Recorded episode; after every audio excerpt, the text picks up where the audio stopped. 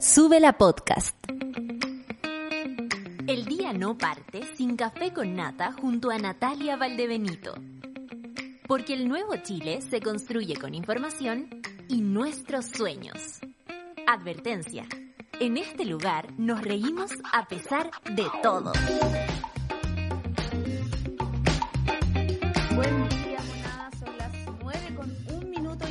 Y empezamos el café con nata del día de hoy, de este día 19 de marzo, que en realidad parece como el día 1900 del año, eh, pero bueno, el tiempo avanza. Le mando un saludo a todas, a todos, a todes, la monada que, que está resistiendo a esta pandemia, que está resistiendo a esta crisis económica también que estamos viviendo, por supuesto, eh, a todas las familias que lo están pasando mal, que tal vez están viviendo momentos de mucho, de mucha tensión, las abrazo, pero profundamente, y recibo también sus abrazos, sus buenos deseos para mi propia familia y, y no saben cuánto me acompañan, por supuesto, en, en todo. Eh, iniciar la mañana sin ustedes, la verdad, eh, es eh, es tal vez incluso más difícil. Así que vamos a acompañarnos, vamos a tirarnos para arriba como siempre y hoy día tenemos la terapia grupal que siempre, siempre, siempre eh, ayuda a nuestros corazones. Vamos al informe del tiempo entonces, a ver si lo tengo por acá. Arica 24 grados, Iquique 25, 22 en Antofagasta, 23 en Copiapó, 21 La Serena y Coquimbo, 18 Valparaíso, 19 en Santiago, va a estar muy nublado, incluso se habían eh, pronosticado algunas lluvias. Eh, nunca está de más, la lluvia es abundancia y amor para algunas personas, por supuesto, y para otras es, eh, es, es, difícil. Así que, bueno, hay que estar atentos también si alguien necesita ayuda, eh, que podamos ayudar y podamos contener por ahí. 18 grados en Rancagua y ahí sí que van a haber lluvias, igual que en Talcarrete, 21 grados en Talca y lluvias, 19 grados en Chillán, 17 en Concepción, muy nublado, Temuco 22 grados, eh, 21 grados en Valdivia, que ganas de saber más de esto y poder leer lo que significan los dibujitos, ¿ah? porque hay unas nubes en Concepción que no son las mismas de Temuco, entonces no sé a qué se refiere, pero bueno, vamos a ir aprendiendo. 21 grados en Valdivia, como les decía, 20 grados en Puerto Montt, 15 grados en Coyhaique, 13 grados en las Torres del Paine y 12 grados en Punta Arenas, donde va a salir un poquito de sol. Isla de Pascua absolutamente tropical como siempre, 27 grados, 21 grados en Juan Fernández y un gradito en la Antártica con lluvia nieve. Eh, puedo identificarlo por acá. O le estoy poniendo color y me equivoqué. Bueno, que me corrijan las monas de la Antártica. Eh, vamos a los titulares. Minsal reportó, y este número ayer nos dejó absolutamente impactados, pero ¿qué vamos a hacer? ¿Qué esperamos además?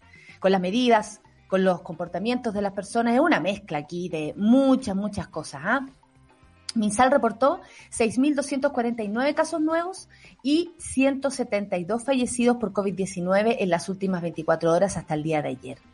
En otro titular, Santiago y otras 23 comunas a cuarentena. Revisa todos los cambios anunciados acá en el Café con Nata en el plan paso a paso para que sepas si tu comuna se va o no a cuarentena.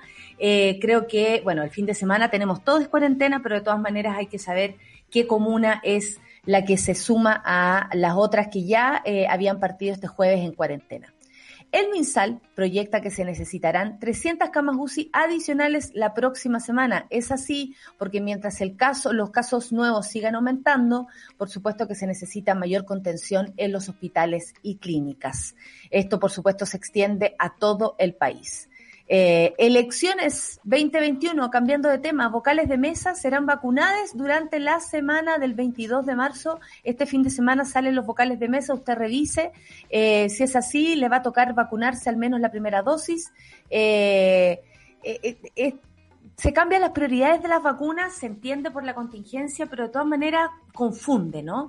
Confunde a quienes necesitan vacunarse, por ejemplo, a quienes tenían, no sé, son más jóvenes y tienen enfermedades preexistentes, por supuesto que esto eh, confunde a quienes ya tenían su hora tomada, también confunde, en fin. Eh, es la contingencia, son las elecciones y probablemente hay que ponerse a la altura de las circunstancias. Caso Enjoy. Yo sé que querían tomar este tema hace rato los monos y las monas y les mones.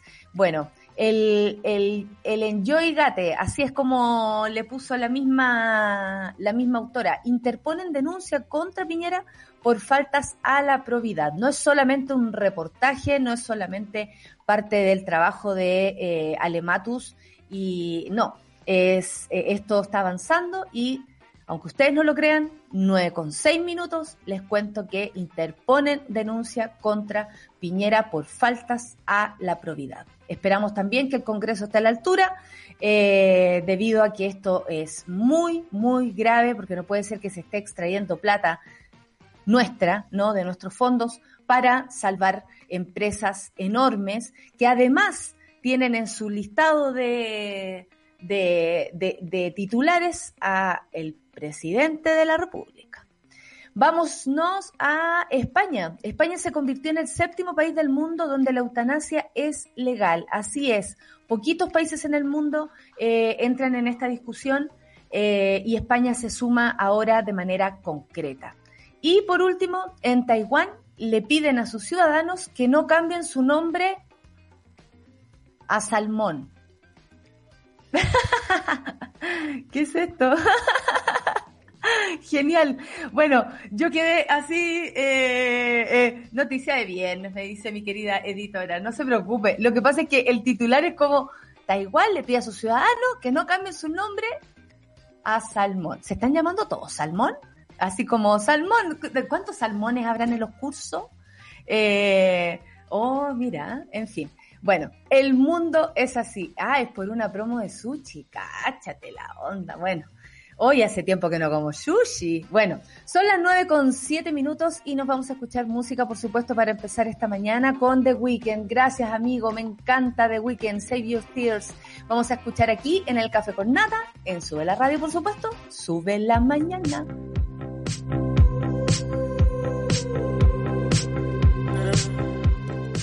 Sube la mañana. Estamos de vuelta, son las 9 con 11 minutos y por supuesto no estoy sola. No estoy sola porque están las monas, porque están los monos, porque están los mones, pero tampoco estoy sola porque está mi querida Solcita que me apaña en el programa, fuera del programa y en todo momento. Somos amigas, tenemos que eh, sincerarnos. ¿Cómo estás, amiga? Cariño, ¿cómo estás? Aquí estamos, resistiendo. Oye, eh, le mandamos saludo a la Orfe, que le vaya bien el día al doctor. También hay una mona que su madre, eh, a ver, espérate, te digo al tiro porque nosotros nos preocupamos por los monos. El Marco, el Marco me dice que es un gran saludo y saliendo del hospital con la mamá, hoy la operan. Así que nos pide mucha buena energía y bueno, hay muchas familias que están en la situación de, de, operaciones, de clínicas, de hospitales, de eh, algunos eh, también afectados de salud, porque la salud mental, por supuesto que afecta a tu cuerpo también. Y sí, estamos bajo, bajo la nube negra del coronavirus, pero por, por, supuesto que hay otras cosas que suceden y en eso también tenemos que estar súper atentos a lo que necesitan nuestra monada. Así que les mandamos besos y abrazos a ustedes para que se recuperen y, y la mamita ahí se vaya tranquila y se entregue a, a, la recuperación. Seguro será así. Oye, Solcita, son las nueve con trece. Eh, yo te decía, Sol, ¿qué pasa? Hay puras noticias del coronavirus. Bueno, como no también, Como no, si está un poquito la escoba. A propósito de hospitalizaciones y, problemas médicos, hoy día escuchaba a un doctor en otra radio que decía, mi hospital en el Van Buren tengo 2.000 operaciones pendientes de oh. todo lo que se ha acumulado del año pasado hasta ahora, eh, que hemos tenido que priorizar atención de coronavirus, eh, atenciones graves de coronavirus, y toda esa gente no solo está esperando tranquila en su casa, no, porque tú te estás agravando en tu casa, estás teniendo mucho más estrés en tu casa, no tenéis la plata para poder ir y partir a una clínica nada más, entonces el sistema público de salud ha tenido que resistir mucho y por parte del ministerio de, y, de, y de nuestro ministro Maños, eh, no, no hay ningún tipo de ayuda. Pensamos que Mañalich era el mañoso y nos salió más mañoso el chico añiñado, hay que decirlo. Bueno, el MinSal reportó 6.249 casos nuevos De todas maneras, me parece que es mucho más honesto este número, eh, entendiendo también que hay mucha gente que no se hace el examen, o sea, no está en estos registros. ¿Cómo será ese número realmente? Eh, y por supuesto, eh, claro, acá hay un como llega, no, no llega a ser un tercio, pero dicen que 4.391 eh, corresponden a personas sintomáticas y 1.429 no presentan síntomas. Esta fue la cifra que entregó ayer el ministro París. Eh, y en cuanto a los fallecimientos, 172 eh, personas. Si ustedes empiezan a sumar semana a semana, es muchísimo. Por lo mismo hay que estar súper preocupados, súper atentos también y yo creo que lo que más cuesta, Sol, es resistir, porque tú puedes estar viviendo una situación personal, pero también ves que todo a tu alrededor lo está. Ayer, por ejemplo, y lo quiero decir acá, falleció otro compañero actor, un gran actor de teatro, Max Corbalán. Eh, le mandamos un saludo a su familia, a los compañeros actores y actrices. Eh, es un duro eh, momento para, para nosotros, los actores, y yo creo que bueno en todo en todo orden no pero me toca me toca decirlo y, y, y, que, que le sea leve. Eh, como decían ahí su risa será inolvidable y bueno aquí me hago cargo de, de sus amigos que tanto ayer eh, lo sentían este fallecimiento. Y además quiero que todos le tiremos toda la buena vibra al gran músico eh, Cuturrufo eh, porque eh, eh es así, en todo, eh, para, eh, eh, es como cuando uno dice, ya, yo estoy en una situación, pero si miráis para el lado, somos muchos.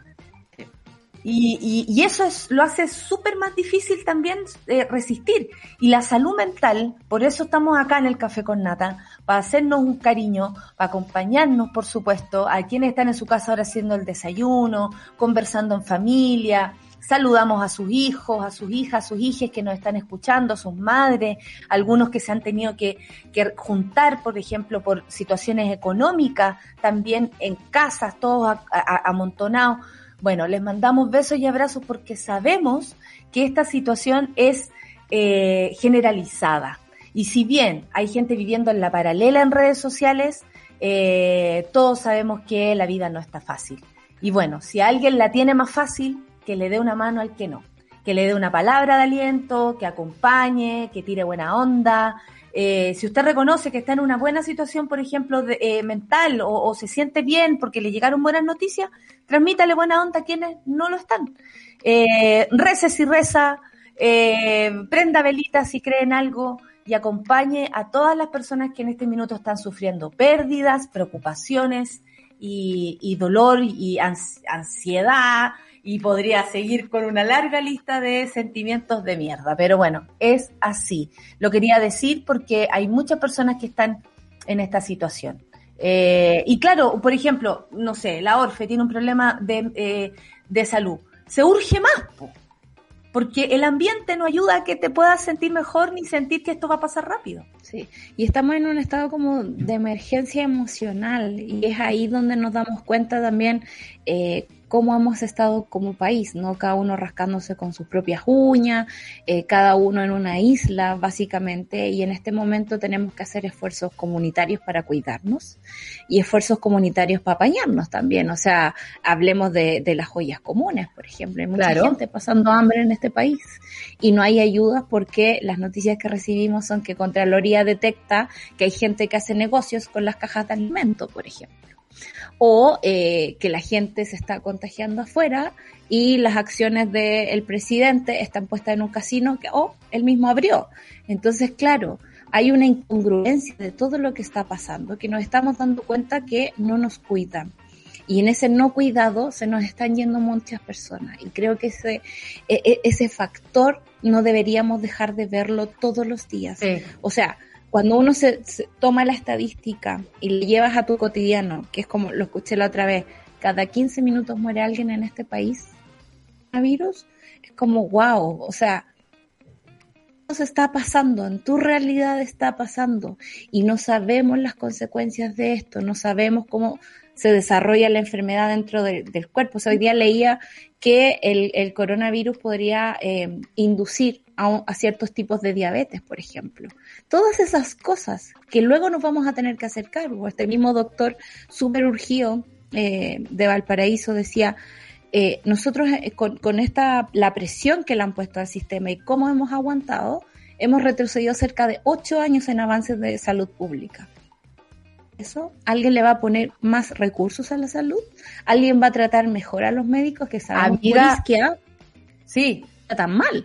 O sea, además, además que uno no lo puede creer que eso hace algo cierto cuando es lo es a las personas que más necesitamos en este momento y a quienes más deberíamos cuidar, tanto en el presente como proyectando el futuro. Hay muchos que dicen, estoy trabajando hoy día y no sé si tengo pega mañana.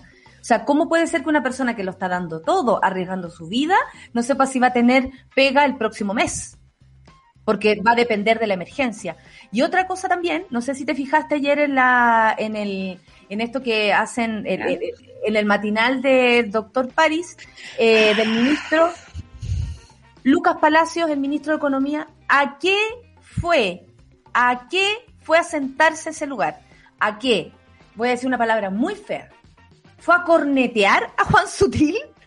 Porque, discúlpame, Lucho, el Lucho se dio vuelta así, la palabra. es que, francamente, o sea, uno espera que el ministro de Economía, si está ahí, nos va a dar alguna solución relacionada a su cartera, la economía, que es un tema que nos tiene absolutamente atrapados, ¿cierto? A todos. Lo tenemos claro, estamos todos en la pitilla económica. Y por otro, y se sienta ahí a decir que agradece al presidente eh, eh, de, los empresarios, que parecía que estuviera diciendo al presidente de Chile, eh, Juan Sutil, por nada, a pito de nada, a colaboración de qué? ¿Qué han hecho? Y después sale diciendo él que lo que fueron es poner plata para traer vacuna. O sea, nosotros más encima le debemos favores ahora al señor Juan Sutil.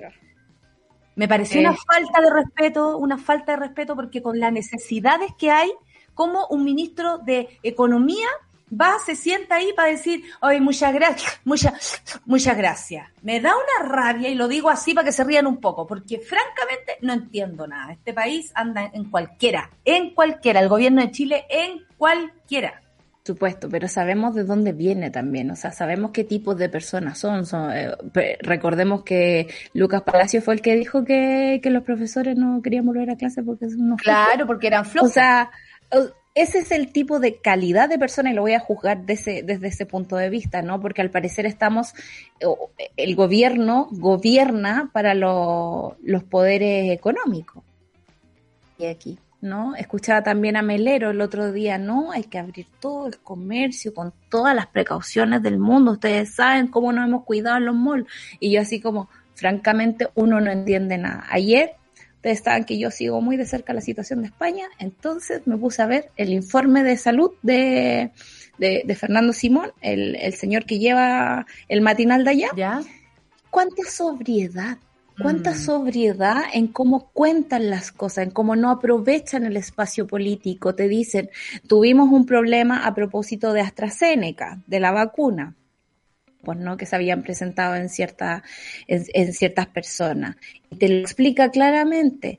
Bueno, justo se dio en una población que son mujeres de cierta edad que habitualmente hacen estos trombos. Se suspendió por una Hola, las pastillas anticonceptivas. Hola, pastillas anticonceptivas que provocan trombos, porque bueno, si es por eso. Mm te da la explicación, te cuenta, te tranquiliza y luego te dice, estamos en una situación delicada, todos los países están aumentando su contagio, así que es muy probable que para Semana Santa tomemos restricciones. Yo decía, ¿cuánta sobriedad hay aquí? Y puedes estar muy enojado con el señor Simón porque uno nunca puede estar de acuerdo con todo lo que te dicen.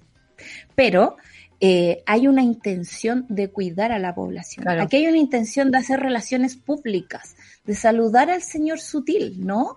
Ah, yo hoy día me la entre ellos.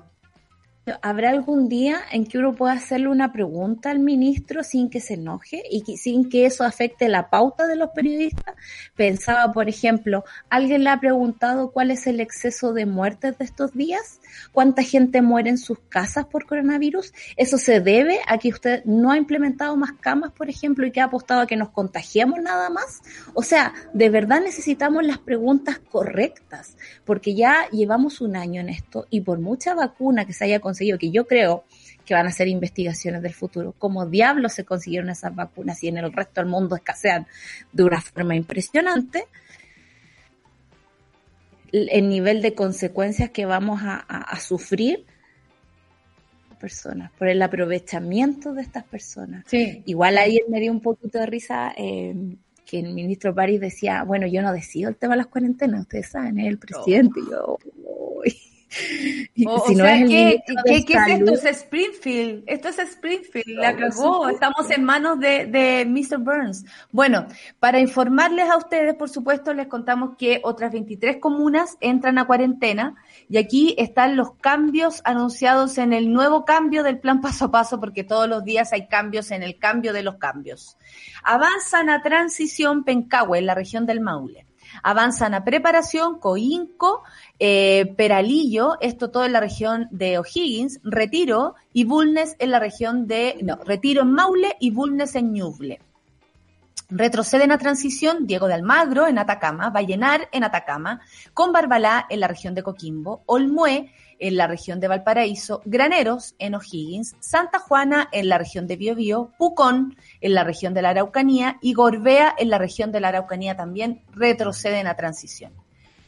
Retroceden a cuarentena, anote, atento, y si alguien no sabe, por favor avísele a otra persona. Ustedes saben, el boca a boca, aunque ahora no se puede andar de boca a boca o de boca en boca, es lo más importante. claro. Iquique, Alto Hospicio, Concon, Quilpué, Villa Alemana, Nogales, Viña del Mar, Santiago, La Cisterna, San Ramón, Curacaví, María Pinto, Buin, Calera de Tango, Talagante, Chepica, Chimbarongo, San Ignacio, Florida, Los Álamos, Curarrehue, Curacautín, Lautaro y Río Negro. Nada más y nada menos que 23 comunas retroceden a cuarentena. Si puede usted trabajar desde su casa, quienes pueden hacerlo, háganlo. No se arriesguen, porque hoy salir es un riesgo. Ayer mostraban una imagen del metro y uno dice, ¿dónde está la ministra de Transporte haciéndose cargo de lo que está pasando en el metro de Santiago? Me parece que, bueno, la, leyenda era sálvese quien pueda, así lo siento. Es increíble, o sea, pensar que ahí la gente no se contagia es a esta altura ya de tonto. Pero acuérdate que el gobierno nos contagiamos en la casa.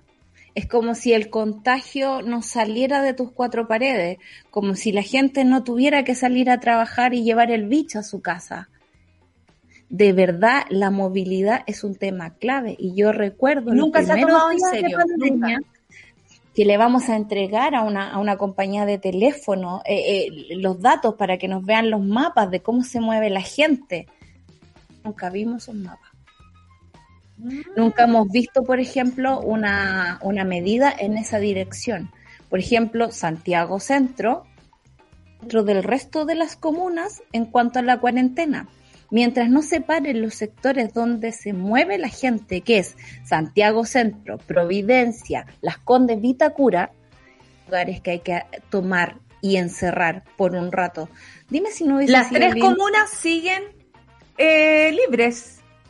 Centro, que por supuesto este viernes, con las paredes que nos pusieron, algo iba a pasar por ahí. Entonces ya sabemos que las cuarentenas no se rigen absolutamente por criterios epidemiológicos. Alguien me escribía ayer como Rancagua. Rancagua no existe para el ministerio. Claro. Hay sectores productivos de parte de la minería sea imposible parar la producción. cobre está en su precio máximo en este momento, está brillando cobre que por supuesto se va a las transnacionales que lo, que lo mueven, ¿cachai? Entonces, enfoque económico, no me vengan a decir que absolutamente. estamos privilegiando la economía que la salud de las personas, porque francamente nos están mintiendo en cadena nacional. Mira, eh, para terminar el, el, bloque coronavirus, el MinSal también proyecta que se necesitarán 300 camas adicionales la próxima semana. Desde la Subsecretaría de Redes Asistenciales calculan que si en los próximos siete días continúa el aumento, que es lo que se espera, de contagios y de pacientes en la UCI, a un ritmo similar al de las últimas semanas, se requerirá ampliar la red con al menos 300 camas críticas para dar abasto. De acuerdo al cálculo de las autoridades, hasta ayer miércoles 17 de marzo, la, eh, antes de ayer, la ocupación de las camas UCI era del 94.2%.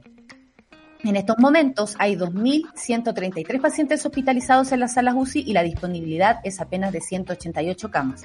Lo que decíamos que esto es súper movible porque van saliendo, van entrando y así como pueden ser 188 hoy en la mañana, en la tarde pueden ser 100. O 210. O sea, así es como se mueve. Pero saber esto, que se necesitan más camas, además, como yo no sé en qué minuto pensaron que esto ya era un éxito, eh, sacaron un montón de recursos de los lugares y como que empezaron a desarmar el, el sistema, como ya se, se, está acabando la pandemia, tenemos 1.500 personas diarias, no es nada, era mucho, para un país como este que tiene tan pocos habitantes era mucho, pero igual, para esta gente no y eh, se va a tener que volver, o sea, no se dejaron ahí los recursos y les quitaron recursos a quienes más los necesitaban, como siempre. Así es como, bueno, termina este bloque. Eh, nos encantaría darles buenas noticias, monada. No tienen idea las ganas que tenemos de cambiar de tema, no tienen idea las ganas que tenemos de, callampear toda la mañana, ojalá si se pudiera, sobre todo los días viernes. Yo sé que eh, muchas personas extrañan aquel café con nata, que la mitad era hueveo y la otra era información, pero hace desde el 19 de octubre y tal vez un poco antes del 2019, eh, ha cambiado tanto, tanto Chile, ha cambiado tanto la contingencia que no, que no nos ha quedado de otra, y lo digo por mí, no me ha quedado de otra que ponerme a la altura de las circunstancias, informarme mucho más para poder llegar a ustedes. Antes no se queda pegada, por ejemplo. Ahora que estamos en la casa, se queda súper pegada. Pero bueno, eh, ahí volvió. Ahí, estoy, ahí estoy. no, antes, antes no teníamos, eh, eh, o sea, por ejemplo, no sé, agarramos las noticias, las explicamos para que la gente se enojara. ¿ya? Yo, esa era como mi, mi, mi, intención. Pero hoy día es tanta la contingencia, de hecho, es tan grave que se nos van pasando. Por ejemplo, ¿qué pasó con, con los correos del MinSal? ¿Qué pasó con lo que, que está pasando eh, con, los, con los hijos en, eh, con los niños en, en, la, en las comunas en, en, Santiago a propósito del alcalde, que los tenía militarizados. No ha pasado nada con eso. Pero pronto vamos a revisar la nueva noticia del momento eh, el Enjoy Gate. Así que a continuación vamos a escuchar música, la cara que pone la sol. es terrible. Bueno, esto es eh, una canción especial. Esto lo dice Luis. Especial para mi madre Filomena Escobar Fuica, que mañana sábado está de cumpleaños y que en este momento no se está viendo. ¡Eh! La tía Filo. La tía Filo. La tía Filo la tía Filo, la tía Filo. Mira, y le dedica Julio Iglesias con Me va, me va, me va, me va, me va. Ay, qué linda Alguien se nos emocionó por ahí. Veo por ah, la tía Filo, la tía Filo. Tía, que yo no la conozco, no he tenido la suerte de estar con usted, pero a través de su hijo eh, la admiro mucho, por supuesto, y eh, le mando abrazos de cariño, amor Espero que este año que inicia, a pesar de todas las cosas, sea hermoso y tiene una familia muy bonita que la va a acompañar siempre, eso nos consta, un hijo que la adora. Eh, él no está hablando aquí, después supongo en el caserita se hará cargo de esto, pero yo le mando besos y abrazos y con la solcita le hacemos la tía Filo la tía Filo, la la la la la la la, está de cumpleaños. Le vamos a dedicar la canción de mamita a ella entonces, ahora en Sube la Radio aquí, en el Café con Nata, de Sube la Mañana, en Sube la Radio, Sube la Mañana, ya no sé.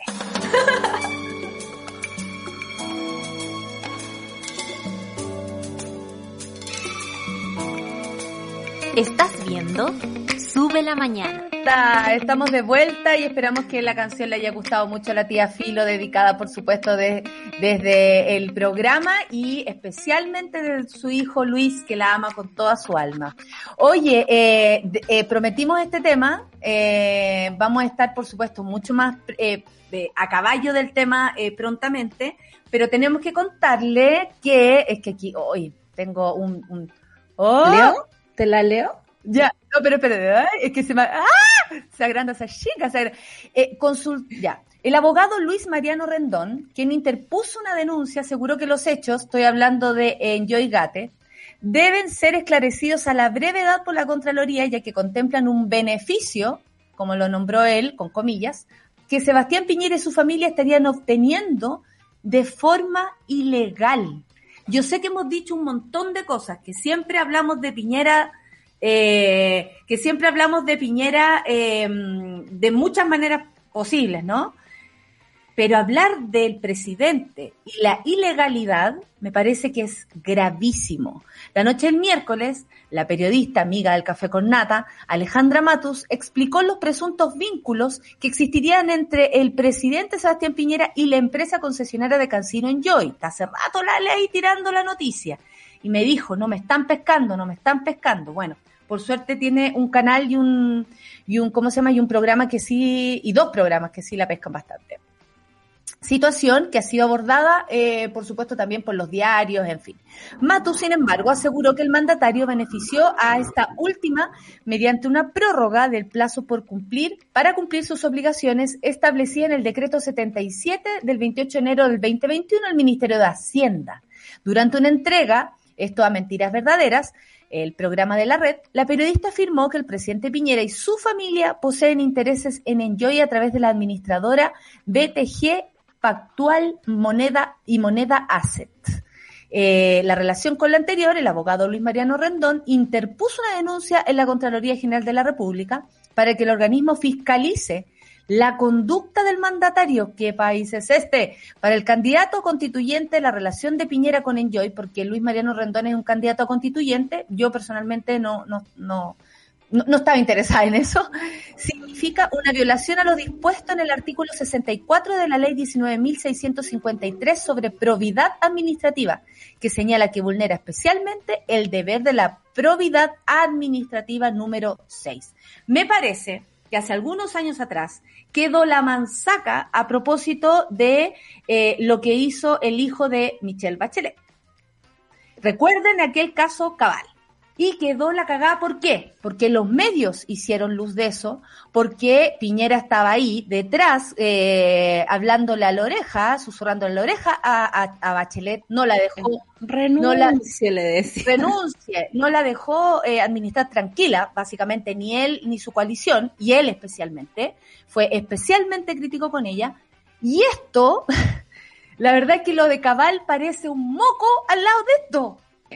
Y mira, y, y no nos gusta el empate tampoco. No, no, no, no, O sea, porque todo es horrible, todo es horrible. Todo es horrible, pero es imposible no ver la simetría con lo que los temas se tratan en este lugar, digamos. Piñera hace rato hace negocios con Chile. Sí. ¿Verdad tú cuando perdimos nosotros un poco de mar? Y él fue y se, agregó unas concesiones para poder explotar eh, eh, la pesca allá. Y es como, ok, el presidente de la República que lleva este proceso, después hace plata con la cuestión. A mí me llama la atención, por ejemplo, el tema de las vacunas. Es como, yo, yo pensaba el otro día lo siguiente, si yo me fuera a trabajar a la BBC, dime si no estaría con ganas de mostrar su de la radio y en la BBC todo el rato, claro. hay un conflicto de interés, ¿no? Claro. Bueno, Piñera ya no es dueño de LAN, ¿no? Se supone que tiene estos fideicomisos ciegos, tuertos, de todo lo que tú quieras. Pero cada vez que llega una vacuna de LAN, por LAN, e instante. Si llega por American Airlines, las vacunas salen por la puerta de atrás. Entonces, claro, es muy raro lo que está pasando y esto ya ilegal, porque como dice aquí, la ley expresa que eso es intervenir en razón de las funciones en asuntos en que se tenga interés personal o que lo tengan el cónyuge, hijos, adoptados o parientes hasta el tercer grado de consanguineidad y segundo de afinidad inclusive. O sea, si al menos, mira, no somos parientes, pero vivimos en la misma casa, igual la cuestión es fea, ¿no? Y cuando Alejandra Matos nos dice que el presidente ha firmado un decreto a una empresa, o sea, que no tiene un interés nacional, no es una cosa de, oh, salvemos la industria, ¿no? Una empresa en la que tiene capital, en otro país, este hombre tendría que renunciar. En Perú, ya lo habrían sacado. En Perú ya lo habrían En Bolivia estaría en la cárcel. En Bolivia estaría en la cárcel, sí. Como, y, y, y, y me da mucha lata que la Contraloría se aparecen los únicos que están trabajando. Han visto el tema de las residencias sanitarias, han visto el tema de los sobreprecios en, las cajas de alimentos, les toca revisar este asunto también pero los medios no están ayudando porque nadie está hablando del tema. Nadie le parece que sea necesario pedirle cuenta al presidente, presidente que por supuesto se atrincheró en su muralla. ¿Qué pasa con la prensa también? Y eso ha sido un problema de la prensa, que le aguantaron que, el hombre contestara solo una pregunta y una pregunta que le mandaron antes. ¿Qué tipo de presidente es este que no da cara al país y que no responde al país? Pero también, Sol, eh, ¿qué tipo de país es este que no le pide explicaciones al presidente respecto a algo tan grave en un momento tan grave económico para Chile y casi todos sus ciudadanos excepto ellos? Porque, eh, ¿por, ¿por qué lo comparé con el caso Cabal?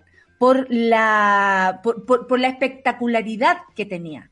Tuvo que salir a dar explicaciones de inmediato el hijo, el hijo pastel de la señora Bachelet, pero tuvo que salir a dar explicaciones de inmediato. A Bachelet se la comieron, bajaron, la nuera, a, la, a Bachelet se la comieron y todo, claro, uno decía con justa razón. Porque, a ver, no podemos esperar que estas personas, con su eh, poder que tienen, con el, eh, ¿cómo se llama? Con el el tráfico de influencias que pueden ejercer, vayan a un banco y le pidan a, a, a una cantidad de plata como, oye, soy la hija, soy la nuera de la presidenta, ¿qué te pasa? Y todos estábamos, hoy para adentro, pero ¿cómo puede ser? Y la cuestión, bueno, eso vino justo después del caso Penta, nada, eh, nada es casual, porque ahí están eh, la, la, pelea, ¿no? La pelea entre los poderes, se, se enfrentan, eso sí pasa, eso sí pasa, pero ¿Por qué, eh, por ejemplo, eh, la tercera no lleva esta noticia? ¿Por qué los canales de televisión no llevan esta noticia? Cuando lo otro hicieron hasta cadena nacional para hacer hablar al, al Dávalo, al, al cabro Dávalo. ¿Cachai? Entonces, ahí uno dice que es heavy la diferencia del trato y cómo se maneja este país y de quién son los medios. Sí, Porque hoy día hay que decirlo y, y, también hay que prevalecer cosas buenas. La red está haciendo un trabajo totalmente distinto, que probablemente le va a salir más caro. Abrazamos a la red. pues le va a salir lo que se viene. Abrazamos a la red. Pero, pero todos los canales debieran estar dando vuelta en círculo por este motivo. Todos los canales deberían estar investigando. Eh, eh, le deberían pedir eh, eh, todos les pedimos explicaciones aquí, yo, Natalia, una pobre comediante, le pide explicaciones al presidente. No puedo creer que en momentos que la gente necesita dinero, ellos estén arreglando los bolsillos para cuando se vayan, quedar listos, robarle al Estado lo que nos pertenece a nosotros para arreglársela entre ellos. Entonces, es doloroso, es horrible, eh, nos pega súper duro ahora, es picantísimo, diría Raquel Candoña en el, picantísimo. Y es una cuestión de plata, y hay que decirlo de esa forma. Existía en algún momento, y por eso es importante por qué no usted vota y cómo se informa sobre el historial de estas personas. Eh, hubo un momento en que existía esta caricatura de que eh, los ricos no roban en el Estado porque tienen plata, eh, y la izquierda roba caja chica porque, por Dios, pobres diablos muertos de hambre, francamente. Roto, chulo, picante, ordinario. Y lo que nos hemos estado enfrentando en estos momentos es que la todos roban. todos roban, pero la derecha, por ejemplo, roba de otra forma, roban influencia roba en que alguien del servicio público luego se pasa al servicio privado y alguien que fue regulador ahora está siendo regulado por sus propias leyes. Alguien hace negocios, saca plata de nuestra salud. A mí me parece absolutamente criminal lo que está pasando y lo voy a decir con esas palabras porque en un momento donde la gente se está muriendo por salir afuera, que alguien favorezca el negocio de los casinos, que, by the way, están abiertos. Es como Exactamente, en pandemia un casino abierto es como yo apunto a esa persona que en ese lugar cerrado pueden estar ocurriendo contagios. Y los medios de comunicación no escapan a eso. Ustedes saben que eh, transparente y esta cuestión no se hace por bolitas de dulce. A nosotros nos cuesta conseguir auspicios, nos cuesta conseguir un montón de cosas y eso es lo necesario para mantener la máquina funcionando. Esto no se hace, digamos, por, el, por la voluntad nuestra. Y los medios de comunicación en Chile tienen una eh, como falla de nacimiento, ¿no?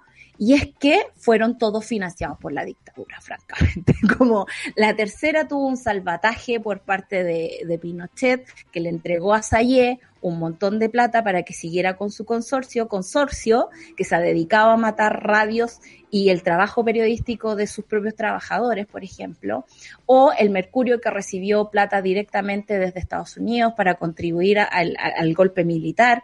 Ese es el, error de nacimiento que tienen acá. Y en este momento dependen del señor Luxic, del señor eh, Sutil, de, todos los que ponen avisaje en esos lugares, por supuesto y los medios más genéricos, no estoy hablando de los medios alternativos, ponen énfasis en mantener a la población tranquilo, piola. ¿Para qué vamos a alegar contra las farmacias que nos cobran 30 lucas por un remedio que vale dos? Es más. Y cuando nosotros elegimos apoyar un medio independiente, estamos apostando por lo contrario es el, drama que hemos tenido un montón de tiempo y el atrape que tienen muchos periodistas que tienen que mantener su casa, tienen que mantener a sus cabros chicos y en el fondo tienen que agachar la cabeza frente a este tipo de imposiciones informativas. Entonces es un gran problema del gran sistema y en el fondo tenemos personas que se están aprovechando de él, como el presidente de la República, que es capaz de firmar un decreto para beneficiarse económicamente en tiempos de pandemia. Eso me parece gravísimo cuenta la próxima vez que vayamos a votar. Por supuesto, y de eso también se trata, porque además, eh, ahora que vienen las elecciones a constituyentes, eh, gobernadores, alcaldes, siempre lo hemos dicho acá, elegir elegir a personas que se nos parezcan, elegir personas que no que sean nuestros amigos ni amigas, sino que, tú sientas una ligazón de alguna manera eh, real. Pero votar, a nosotros nos convencieron como país que había que votar por la gente que tenía plata porque esa gente no roba. ¿Se acuerdan cuando decían eso? Pero paralelamente amenazaban a los, a los dueños de la empresa y les decían, si usted no vota por mí, eh, va, va, a caer la economía, eh, se viene eh, eh Chilezuela y, y, y hace tan poco que nos venimos despertando. Si ustedes lo piensan bien, tenemos a este presidente porque Chile lo eligió. Y lo eligió cuando no fue a votar y lo eligió porque votaron por él. Por esas dos razones fue elegido. Entonces, si a nosotros nos cae una responsabilidad, si a nosotros nos queda algo por hacer, es mover la canala e ir a votar por gente que no se le parezca a estas personas. Basta por votar por la elite, basta. Basta de votar por la gente que tiene dinero porque no entienden y no van a entender por una situación de empatía. Y lo digo, es real. Hay gente que no entiende que otros vivan mal. Hay gente que no entiende lo que son 300 lucas al mes y tener a dos cabros en la universidad y estar hasta el cuello con las deudas del CAE y todo lo demás, porque te endeudas además para comer. Hay gente que no entiende y no va a entender. Por mucho que tenga esta visión amplia, un discurso absolutamente amable, no, no creamos más en aquello, lo digo en serio, lo digo pidiéndoselo con toda mi alma, porque francamente esto ya nos tiene hasta el cuello, nos están sacando la plata del bolsillo a las personas más pobres de este país. Insisto, y aquí te tengo, Tata, se fue, eh, eh, los, ¿cómo se llama? los viejos que se nos han ido pobres, que si no fuera por sus hijos que han tenido que trabajar el triple para poder mantener bien a sus viejos, eh, no, no habrían podido sobrevivir ni siquiera un examen o no habrían podido ir ni siquiera acompañados al doctor.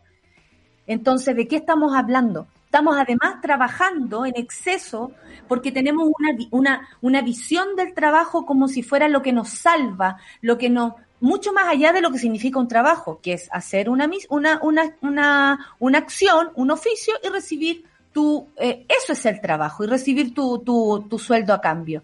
Pero no son justos los sueldos. Cuando hablamos de subir el sueldo mínimo, la gente se vuelve lo no, 500 lucas, oh, pero ¿qué es 500 lucas? Pero con 500 lucas tampoco vives en este país, porque hay un candidato, por ejemplo, eh, a presidencial eh, de parte de la derecha que fue ministro y que se viene a enterar ahora que los precios subieron. Briones. Oye, qué caro Chile, me acabo de dar cuenta. Súper Briones. Cuando te da, cuando te da, claro, cuando, no, po, no va, no, claramente no va. Cuando te daba ahí abrazo diciendo, ah, les vamos a dar 65 lucas a las personas, a las familias para que resistan una pandemia. Y te saludaba y de abrazo con Sichel porque habían logrado un gran acuerdo donde lo único que hicieron fue empobrecer aún más y sobre todo sumarle a esta mierda de salud mental que estamos teniendo por vivir en este país. Esto también nos ataca en la salud mental. Esto también nos duele. Y yo llamo a ustedes, monada, a, replicar las noticias, a leer, a escuchar si pueden, eh, a, transmitir el mensaje. Porque finalmente, si nosotros vemos los medios oficiales, no nos vamos a encontrar con esto. Tenemos que hacer ruido nosotros. Y es súper importante que estemos todos a caballo de eso. No votar más por la élite. Nunca más. Se los pido yo de todo corazón, se los pide la Sol. y francamente es lo único que necesitamos gente como nosotros en los cargos de poder, les guste o no les guste a la élite, porque la única manera de resistir a esto es sacándolos, que se vayan todos, en serio, que se vayan todos, porque ya no lo hicieron, en el Congreso no lo hicieron, eh, no lo hicieron, no les podemos creer que lo van a hacer en la Constitucional, ¿por qué? ¿Por qué? Bueno, y más allá de eso, yo ayer me preocupaba por este asunto, en la Constitución todos tienen eh, un mensaje, un plan, ¿no? O un interés. Por ejemplo, están los animalistas que quieren poner los animales en primer lugar en la Constitución. Hay gente que quiere tener el agua, por ejemplo, eh, como un derecho prioritario. Me parece que todos los discursos son absolutamente necesarios. Pero hemos estado hablando, por ejemplo, de la Constitución del Estado ¿Qué, ¿Cuáles son las funciones que va a cumplir un presidente de acuerdo a esta nueva constitución? ¿Cuáles son los poderes que va a tener eh, el Parlamento en esta nueva constitución? ¿Cuál va a ser el poder de la gente en esta nueva constitución? Creo que es una discusión súper bonita que nos queda por delante y que también tenemos que empujarla más allá de que, no sé, yo quiera que los libros no tengan IVA, ¿cachai? Como que voy a batallar por eso, pero también hay otras cosas para las que tenemos que ocuparnos en este país. Hay mucho por construir y para construir necesitamos cariño y también información. Me parece que los desafíos que se vienen, a pesar del cansancio que llevamos con la pandemia, a pesar del cansancio que significa vivir en un país que viola los derechos humanos, tarea por delante y todos estamos llamados a hacerla, no solo las personas que nos van a representar en esa constitución. Todos somos ciudadanos capaces de tomar un poquito de responsabilidad por cuidar este país y por cuidarnos entre todos nosotros. Exactamente, exactamente. Y es súper importante, eh, nos da lo mismo por quién votar. Creo que nos ha costado mucho, muy caro despertar, porque, y, y, es heavy, nos ha salido caro despertar porque nosotros le estamos pagando el bienestar a estas personas para que luego eh, se vayan de vacaciones y no les importe la situación en la que está su país, no les importe que haya más de 28 mil personas fallecía a causa del coronavirus, que no solamente tiene que ver con el mismo bicho en sí, sino que la calidad de vida que han tenido los seres humanos en este país, lo mal comidos que algunos estaban, los, ¿cachai? Lo mal cuidados que, que, que teníamos eh, a nuestro país. Bueno, terminando, nos dimos, nos dimos el, el, el, gusto también de leer esta noticia y me indican por interno que al parecer el próximo lunes estaría Alejandra Matus en el Café con Nata. Vamos a escuchar eh, lo siguiente que les tengo que decir, porque como no da lo mismo por quién votar, te cuento que por primera vez en Chile se votará en dos días. Sí, escuchaste bien, serán dos días para las elecciones de convencionales constituyentes, gobernadores regionales, alcaldes y concejales. Por eso ahora podrás elegir si votas el sábado 10 o el domingo 11 de abril. En estas elecciones, tú eliges por quién votar y cuándo votar. Infórmate en CERVEL o al 606.166. Elige el país que quieres, Servicio Electoral de Chile, cervel.cl. Nos vamos entonces, Solcita, muchas gracias por esta mañana. Enojadísimas que nos tiramos. Enojadísimas. Enojadísimas, pero que si no nos enojamos, pero es viernes, igual es viernes. El día favorito de la Rayen. Eh, nos vamos a, una pausilla porque ya viene la, Rafa, que ya está por ahí esperándonos. Un abrazo, Solcita, nos vemos el lunes. Eh, y Alex Advanter, a pesar de todo, arriba, siempre es viernes en mi corazón. Está bueno, siempre Alex es bueno en los corazones. Café con Nathan, súbela, sube la mañana.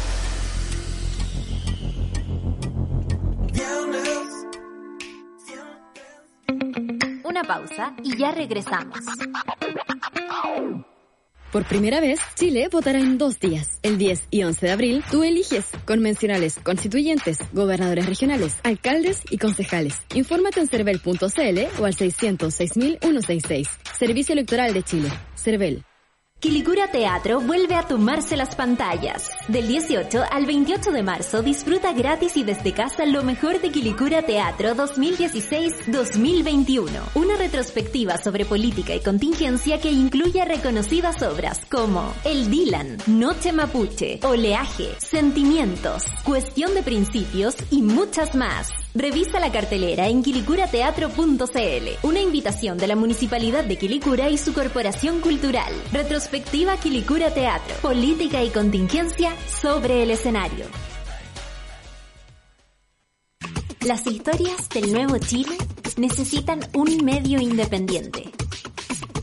Suscríbete a Sube la Club y construyamos juntos un nuevo medio para un nuevo Chile. Baja la app y súbete a Sube la Club. Ya estamos de vuelta en Sube la Mañana. Atención, por primera vez en Chile se votará en dos días. Escuchaste bien, serán dos días para las elecciones de convencionales constituyentes, gobernadores, gobernadoras regionales, alcaldes y alcaldesas y concejales y concejalas. Por eso ahora podrás elegir si votas el sábado 10 o el domingo 11 de abril. En estas elecciones tú eliges cuándo votar. Infórmate en cervel.cl o al 606.166. Elige el país que quieres, Servicio Electoral de Chile. Quilicura Teatro vuelve a tomarse las pantallas desde el 18, desde ayer al 28 de marzo. Disfruta gratis y desde casa lo mejor de Quilicura Teatro desde el 2016 al 2021. Una retrospectiva sobre política y contingencia que incluye reconocidas obras como El Dylan, Noche Mapuche, Oleaje, Sentimientos, Cuestión de Principios y muchos más. Revisa la cartelera en quilicurateatro.cl. Es una invitación de la Municipalidad de Quilicura y su Corporación Cultural, retrospectiva Quilicura Teatro, política y contingencia sobre el escenario. Luego el Café con Nata viene Super Ciudadanos con Ryan Araya, luego Satélite Pop con mi querida Claudia Cayo, Caceritas con Lady Ursúa 12 y a las 2.10, por supuesto, el, el carrete a las, a las 3 de la tarde, hay que decirlo, ¿ah? con nuestro franjeado. ¿Vamos a la, a la? ¿Vamos a la Rafa? Una vez a la semana, definitivamente nos hacemos cargo de nuestros miedos, dolores y dudas. Aquí viene una nueva terapia grupal junto a Rafaela Di Girolamo. 10 con 5 minutos y ya estamos aquí con nuestra querida Rafa que nos saluda desde el otro lado. Rafita, ¿cómo estás? ¿Cómo van tus ensayos? ¿Cómo va la rifa? ¿Cómo va la vida? Todo va increíblemente ansioso. la ansiedad nos está tomando, la ansiedad nos, está, tomando. Heavy. Heavy, ¿no? Me imagino que tú lo... hermoso. Ya, qué bueno, va funcionando bien. Todo increíble, toda la gente muy generosa. Lancé ayer la página y los monos me llaman para decir, para ofrecerme como canastitos, cositas, desayuno. Así que estamos todos y, la, y los talleres están a toda raja y nada, pues yo apliqué como teléfono de quien tenía, como ayuda, asesoría, voy, ayuda, asesoría, voy. Entonces, creo que los premios más bonitos son las asesorías artísticas para jóvenes, jóvenes actores, pintores que quieran conversar con alguien sobre un proyecto. Eso lo encuentro Qué bacán, qué bacán, porque esas cosas en general no se dan en la vida, no, eh, no sucede. Sucede por azar, sucede porque te encuentras con alguien, pero es súper difícil que tú ahí en tu búsqueda de, de, tu futuro te encuentres con alguien que te, ah, conversemos sobre esto y te puede abrir una claro. ventana en tu mente y en tu corazón muy amplia. Oye, tenemos una terapia grupal. Démosle. Heavy. Hoy en la terapia grupal vamos a hablar de los secretos familiares. A menudo recibimos en nuestro correo, por favor no digan mi nombre, arroba gmail.com, mensajes de muchas mones que nos cuentan historias de abusos o experiencias traumáticas que han sido invisibilizadas por su entorno familiar.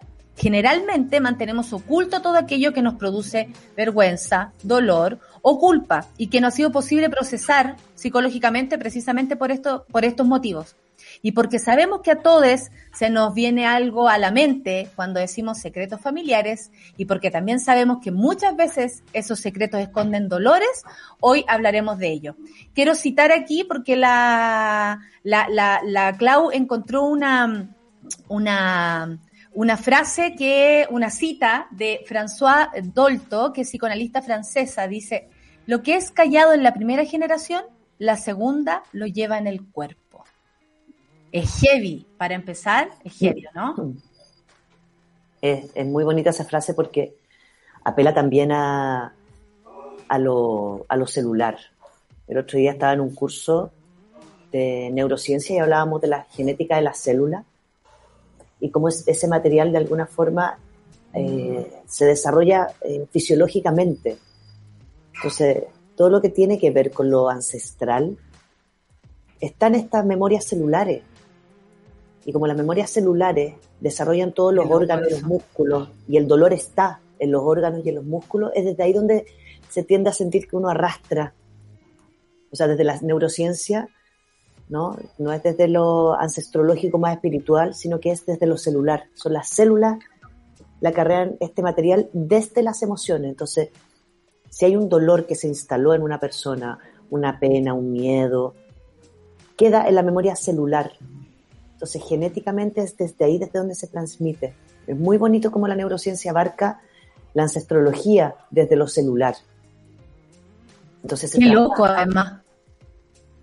Uno pensaría que, no sé, que un secreto es algo eh, concreto que se guarda eh, respecto a un acontecimiento, pero no, po, que lo lleve, que, que, claro, que lo que guardó la, primera generación, tú, tú como niña o niña, niña, lo vas como eh, conteniendo, lo vas entendiendo, incluso sospechando, es súper loco, po, porque se termina, el secreto familiar finalmente no es un secreto, es como una carga.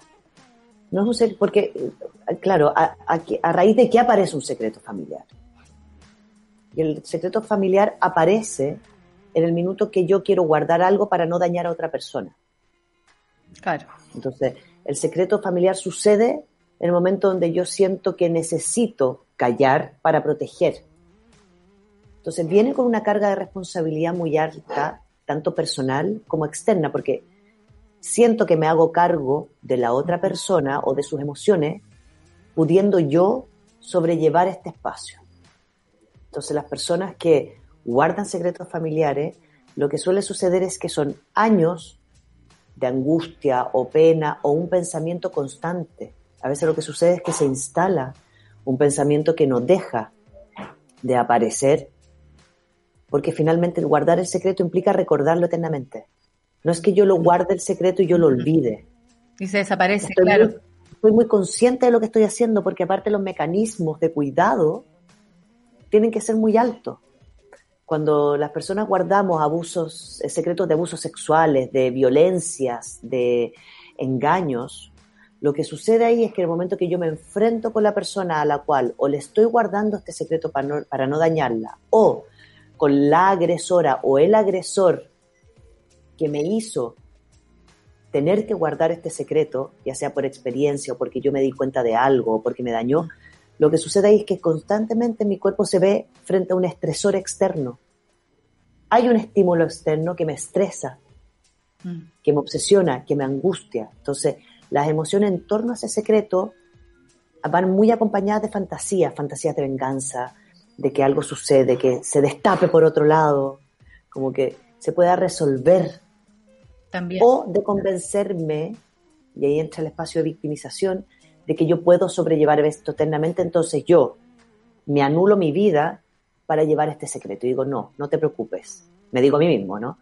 No te preocupes, yo puedo con este secreto, el resto no puede. Entonces, invalido al resto, potenciándome a mí, sin entender que el potenciarme me implica una obsesión constante que en algún, mundo, en algún minuto aparece, porque digo, ok, yo guardo este secreto, yo siento que emocionalmente yo lo puedo llevar, pero me encuentro con vínculos después similares o con personas con las cuales tengo que hablar y lo que empieza a suceder es que mi vida se ve limitada.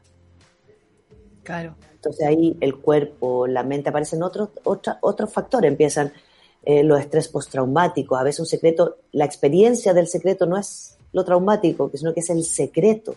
Mm. Ese es el riesgo. Mm. Que aparece un estrés postraumático o una depresión o un estado frente al secreto que es lo que finalmente me enferma o me inseguriza. Pero también existe como esta, esta visión de, de estar protegiendo a las personas al guardar ese secreto. Por ejemplo, no es algo que mis hijos puedan llegar a entender, entonces mejor callamos. Eh, eh, no es algo que, eh, no sé, no me quiero, no me quiero enfrentar al juicio, así que me guardo mi secreto, por ejemplo, que aborté en algún momento. ¿Cuáles son los secretos familiares más comunes? Bueno, el abuso. tenemos de todo, el abuso. El abuso sexual es uno de los más comunes. La adopción también es un secreto. La adopción es un secreto por un tiempo, generalmente es algo que se suele destapar. Eh, creo, que es, eh, creo que en otros tiempos la adopción era más un secreto, pero muchas veces no la adopción de un hijo externo a la familia, sino que la adopción de un hijo interno a la familia. O sea, cuando la hija queda embarazada eh, o es madre soltera, ya sea por una relación de pareja, un noviazgo o un abuso, y esa guagua pasa a ser el hermano o la hermana menor de esta familia. Esa adopción es algo que a mí me ha tocado mucho ver en la familia. Entonces, la verdadera madre, esto suele suceder, no me ha tocado con los padres, ¿no? Entonces voy a referirme solo a las madres esta vez. La madre biológica pasa a ser el rol de la hermana mayor de este hijo. Entonces, este secreto es muy complejo, porque de alguna forma también tiene que ver con los roles, con querer trabajar ciertos espacios, como querer ser parte de algo y no me lo permito. A mí me ha tocado, eso me ha tocado tres veces, podríamos hablarlo en otro tema, Clau no te lo había manifestado, como tres veces mujeres que han dicho le quiero contar a mi hija que es mi hija y que no soy su hermana, su mejor hermana mayor, porque pasan a ser como las mejores hermanas mayores, porque le quieren dar todo. Qué heavy. Los secretos, bla, bla, bla. Eso, eso, eso me ha tocado ver a mí en familias muy convencionales con mucha posibilidad económica también, porque implica que esta hija embarazada tiene que salir, tiene que vivir su embarazo en otro lugar, tiene que volver, entonces la familia dice que adoptó una guagua.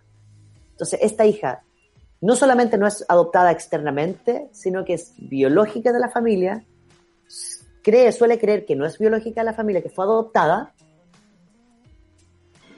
y después se encuentra con que la hermana mayor es su es su madre biológica. Qué heavy, qué heavy para las dos personas, porque esa madre siempre tal vez en un momento, claro, eh, comillas, fue una solución que tomó su familia, tal vez no le pidieron ni la opinión, me imagino que te haya encontrado con ese caso, claro, es impuesto, y te quitan la posibilidad de ser madre, de aunque te haya... Deseándolo. Eh, deseándolo, o aunque te haya equivocado y te hayas metido eh, de manera, no sé, pues con alguien y, saliste embarazada, ¿cachai? O sea, como, como, es como pagar doblemente lo que hiciste y tu familia ahí como, comillas, protegiéndote, porque siempre tiene que ver con eso, ¿no? Con proteger, proteger una estructura familiar, proteger la imagen que damos hacia afuera, proteger incluso la imagen que tenemos de nosotros mismos en la mesa familiar. No queremos, no queremos romper esto que nos hemos inventado eh, para nosotros y a veces ni siquiera tiene que ver con los demás, tiene que ver solamente con lo, con lo que pasa internamente. El Miguel Ángel dice al final los secretos de familia son una mochila que llevas a cuestas. Yo creo que este, este tema nos hace sentido a todos de algún modo, porque mm, por muchos motivos, por lo, por lo social, por, por lo político incluso, la dictadura también nos hizo ser personas de secretos callar con los vecinos, miedos. Eh, tenemos una estructura así. ¿Tú cómo lo podrías ver desde ese lugar que, que, has visto tantas historias a propósito de los secretos? Porque yo creo que, que el secreto siempre está acompañado en, en las terapias. los secretos siempre son parte de la terapia. Yo creo que la dificultad. Y, y hay un espacio de intimidad que es muy importante. Yo siento uno debe tener secretos. Yo uso poco la palabra debe, pero uno debe tener secretos en el plano en que esos secretos no sean una carga emocional que me dañe. Mm.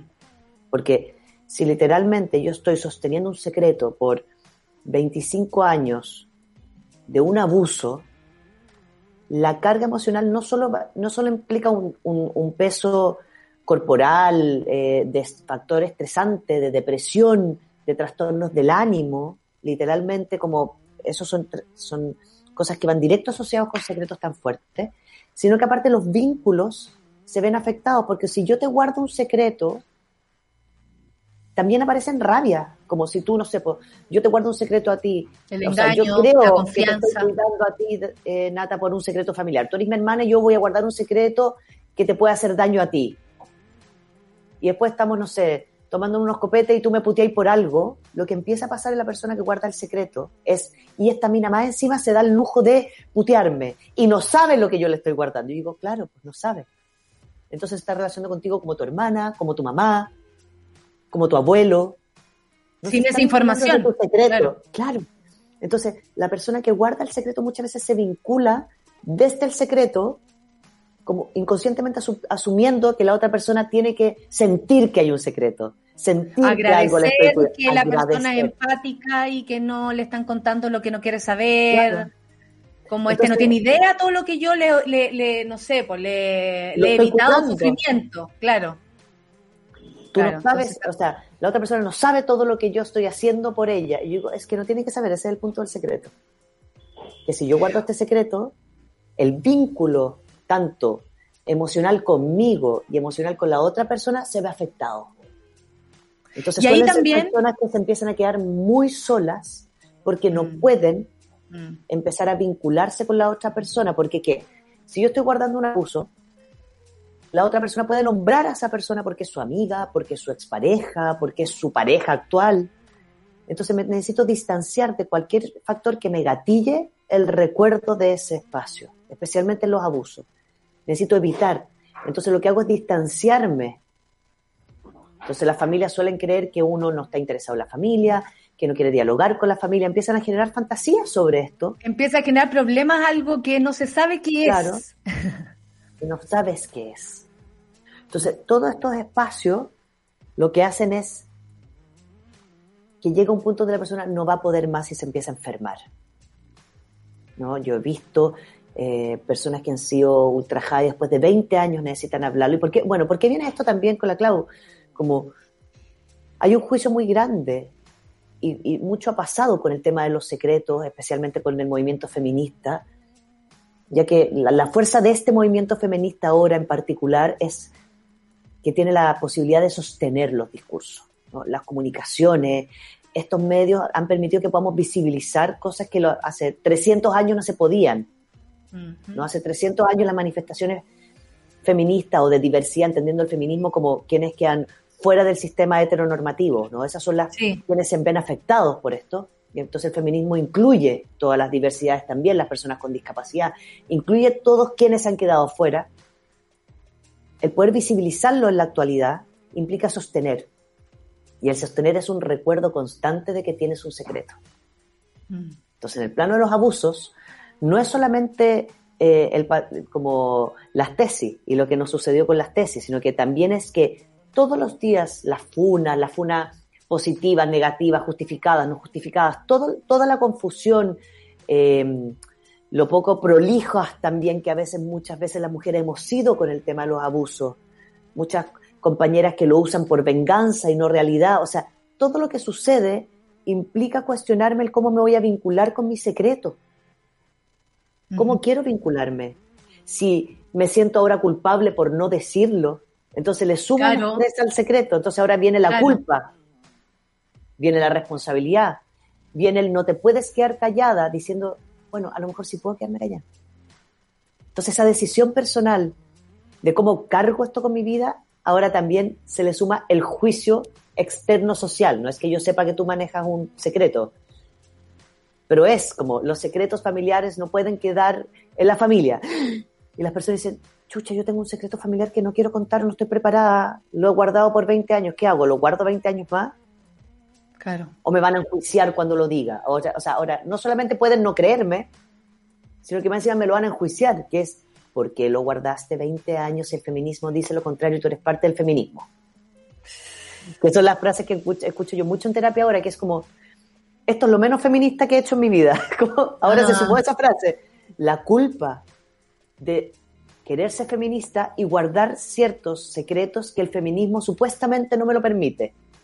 No, no, pero, pero, pero, ese camino también es como del feminismo que, que nos atrapa y ahí no tiene ningún sentido. La idea es que tú te liberes incluso de esa culpa y si has tenido o, o, has guardado un secreto que te duele, mejor buscar las razones por las cuales lo hiciste y, y, como dice Vinca Jackson, el tiempo también es súper importante. Cada persona tiene su tiempo. Yo siempre lo digo a las mujeres, cada persona tiene su tiempo, cada mujer elegirá el momento de decir lo que quiera decir y no por eso eres más, mejor o peor feminista.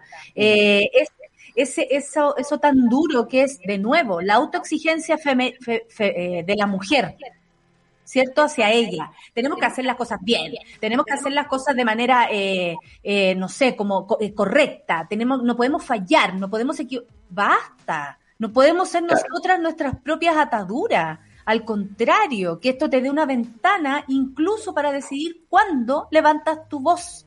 Porque sentirte presionada por un movimiento que por lo demás no está contigo en el día a día, hay que decirlo. Uno es feminista en su casita, en la calle, en todo orden de cosas. No tiene que ver solamente con un movimiento social, ni con teoría, ni con lo demás. Tiene que ver contigo, con el amor que tú sientes por ti, con el cuidado que sientes por ti. Claro, pero ahí eh, Natalia se le suma otra cosa. Es, rudo, es rudo eso. Se le suma otra cosa porque generalmente las personas, sí, porque las personas que guardan secreto y que han sido ultrajadas o violentadas de alguna forma.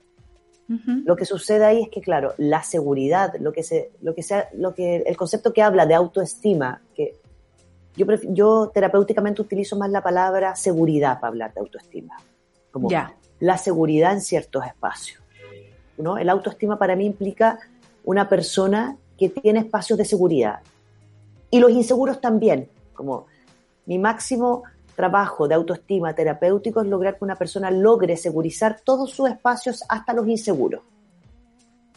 Entonces, cuando finalmente yo segurizo mis espacios, en ese momento yo voy a decidir si alzo o no alzo la voz, porque sí está la posibilidad que nunca lo hagas. Y validar eso es lo conflictivo ahora, porque yo no puedo imponerle a alguien ni decirle que soltar un secreto va a ser mejor. Claro. No sabemos, no sabemos. Es una posibilidad a la cual tú te tienes que exponer. Es una posibilidad a la cual tú decides experimentar. Es una experiencia también. Pero para eso tengo que segurizar lo que esto está haciendo. Entonces digo, ok, este secreto que este está haciendo, me está enfermando, eh, tengo colon irritable sí o sí, muchas veces las personas que guardan secretos muy, es muy, iba a decir bonito, pero bonito no porque sea bonito, sino que por lo que refleja, es que tienen serios problemas en la garganta. Y ahí, como la danza lo muestra mucho, que es el, comunicar. No se quedan afónicos, no hablan, eh, no pueden cantar o no pueden llegar a tonos muy altos. Como suceden cosas con la voz porque el miedo, como emoción, lo que hace es contraer toda, toda, toda la tensión, toda la, las tiroides, toda, y toda la placa muscular eh, superior la contrae hacia el centro, es como que la invagina. Claro. Es una invaginación. Entonces esto está apretado. Entonces uno dice, cuando habla de soltar, no es que vaya a estar bien, pero a lo mejor voy a poder respirar. A lo mejor solo voy a poder respirar. Claro. Y voy a poder salir a trotar porque voy a poder respirar. A lo mejor solo logro eso. Yo me acuerdo que una vez. Claro, porque estos son los secretos familiares, eh, pero también tiene que ver con, esos secretos que vamos como adquiriendo durante la vida. Cuando las personas, por ejemplo, uno capta que un amigo, me pasó una vez, yo sabía que estaba viviendo una situación particular. Y, no quería intervenir eh, tan drásticamente porque además entendía que lo que estaba viviendo no era fácil. Eh, era cosa de mirarlo. Lo amo mucho para no para pasarlo por encima y decirle, ¡ay, dime qué guay! No, y lo único que le dije fue como, cuéntale a una persona, a una, ¿cachai? Para que, tal vez no soy yo, guacho, pero cuéntale a una, para que podáis salir eh, o para que podáis pedir ayuda por lo menos. Y todavía nos acordamos de ese momento porque su mirada se cruzó con la mía, como que me hubiese contado ahí mismo sin decirnos nada. Y finalmente es eso, uno tiene que buscar ayuda. ¿Cuál, eh, para terminar, Rafa, cuáles serían las coordenadas a seguir, porque puta que es difícil, cada uno tiene su Oh. tiempo, todas las familias son distintas, eh, las razones por las cuales se guardan los secretos son súper amplias y a veces se, eh, se esconde bajo comillas el amor. Te tengo Mm. tanto amor que no sería capaz de contarte esto, por ejemplo. tanto respeto, te conozco también, voy a resguardarte. También hay un espacio, la soberbia se pone súper en juego ahí, como yo puedo más que tú. Upa.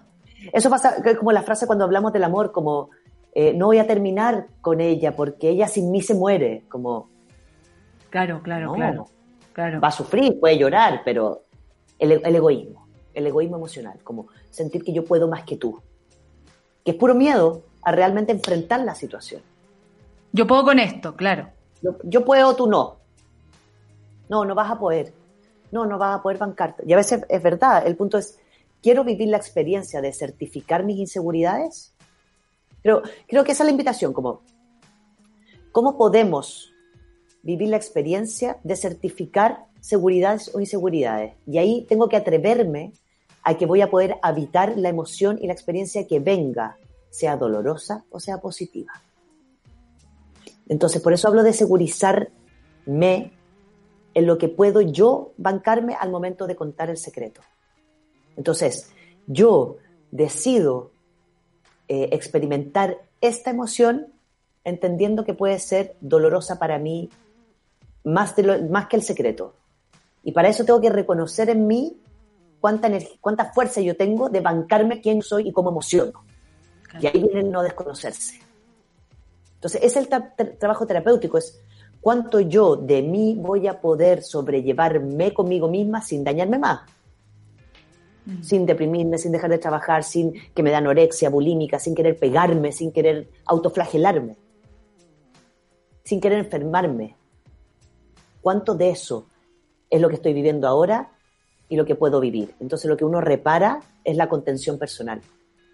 El yo hacerme cargo de cómo voy a habitar la emoción en la cual entré por esta situación. Y ahí yo decido contar o no contar, Perfecto. o a quién le cuento, o, O a quién le cuento, claro, claro. Sí. También puede estar lejos de tu, de tu entorno familiar, no es tan malo tampoco. Exacto. Gracias, Rafa. Creo que este tema se va a repetir porque de secretos Sí. familiares tenemos todos. Voy a pedir dos cosas. Voy a pedir Dígame. dos cosas. Podré pedirle a, públicamente que una vez al mes tengamos una terapia grupal de 40 minutos. Ah, 40. sí, 40, una vez al mes. sí. Una vez al mes. O sea, te- tenemos que, sí, pues le, le tenemos que ro- robar tiempo al, al otro espacio, pero yo creo que sí, tenemos que partir antes. 40, Nayeli. Vamos a llevar el, el, como le digo yo a la gente cuando me pide cosas, vamos a llevar el tema a la pauta. Por favor, eh, a pauta. Pueden llevar. eh. Eh, me encantaría pedir a pauta. Sí. Gracias, Rafa. Eh, te queremos mucho, mucho, mucho. Un abrazo para Nos vemos ti. el próximo jueves. Cuídense mucho. Nos vemos el Chao, jueves. Un abrazo. Oye, para terminar, tengo que. ¡Mira, apareció Charlie! ¡Eso! Tuvimos la suerte de ver a Charlie. Atención, porque por primera vez en Chile votarás en dos días. ¿Escuchaste bien? Serán dos días para las elecciones de convencionales constituyentes, gobernadores regionales, alcaldes y concejales. Por eso ahora podrás elegir votar el sábado 10 o el domingo 11 de abril. En estas elecciones tú eliges cuándo votar. Infórmate en cervel.cl o al 606.166. Elige el país que quieres. Servicio Electoral de Chile. Tengo aquí, son las 10.30. Partimos. Llegó ella, Rayena Araya, en su día favorito. Feliz viernes para todos, para todas, ¿cómo están? Yo, de, de hecho, el día viernes, a- además de saludarnos más tarde, más tarde con la Sol, tipo 6, 10 de la mañana, em, cuando saludo al Seba, lo primero que aparece es el turu, tu, tu, turu, tu, turu, y de verdad uno entra al tiro en ánimo de viernes. Exactamente. Perfecto. feliz. Eh, Oye, no me hace pero- muy feliz la conversación de hoy día, no porque Eso no tengamos un gran invitado, tenemos un gran invitado. Muy bien, el tema será, es que pero Sí. Pero no es un viernes de buenas noticias en un aspecto que por cierto ha sido muy relevante también para la radio y que ha estado muy presente en el Café con Nata, tiene que ver con la cultura en nuestro país. Y vamos a hablar con Felipe Mella, él es director del GAM, para mm, de algún modo también compartir con él, conocer cómo ha sido tanto para este centro, eh, Gabriela Mistral, eh, el tratar de sobrevivir a esta pandemia, lo que ha ocurrido con las entregas de fondo, la diferencia que hay entre algunos lugares que dependen económicamente de entregas de dineros permanentes, otros que tienen que estar buscando financiamientos privados, etcétera, eh, y de algún modo revisar junto a él esta situación que además en un año donde la pandemia continúa, probablemente nos va a tener en un escenario también muy complejo. Así que vamos a conversar con él, revisar parte del estado del arte literalmente en nuestro país y ver de qué manera también esto puede corregirse en algún momento. Valorar las artes como corresponde en Chile es parte de lo que esperamos sea uno de los cambios gracias a nuestra nueva constitución. Me gusta, me gusta el tema. Eh, saludos a Felipe y eh, nada, quería agradecerle a la monada por su aguante, por su cariño. Espero que tengan un buen fin de semana. Eh, sigan manteniéndome en sus oraciones o lo que sea que hagan en sus velitas.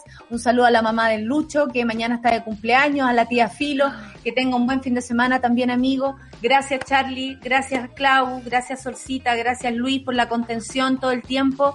Gracias, Seba. Gracias, amiga Reyén. Y nada, terminamos la semana. Pensé que no iba a poder, pero aquí estamos. Eh, los quiero mucho. Los dejo con ustedes entonces, a Reyén Araya y Super Ciudadanos. Chao.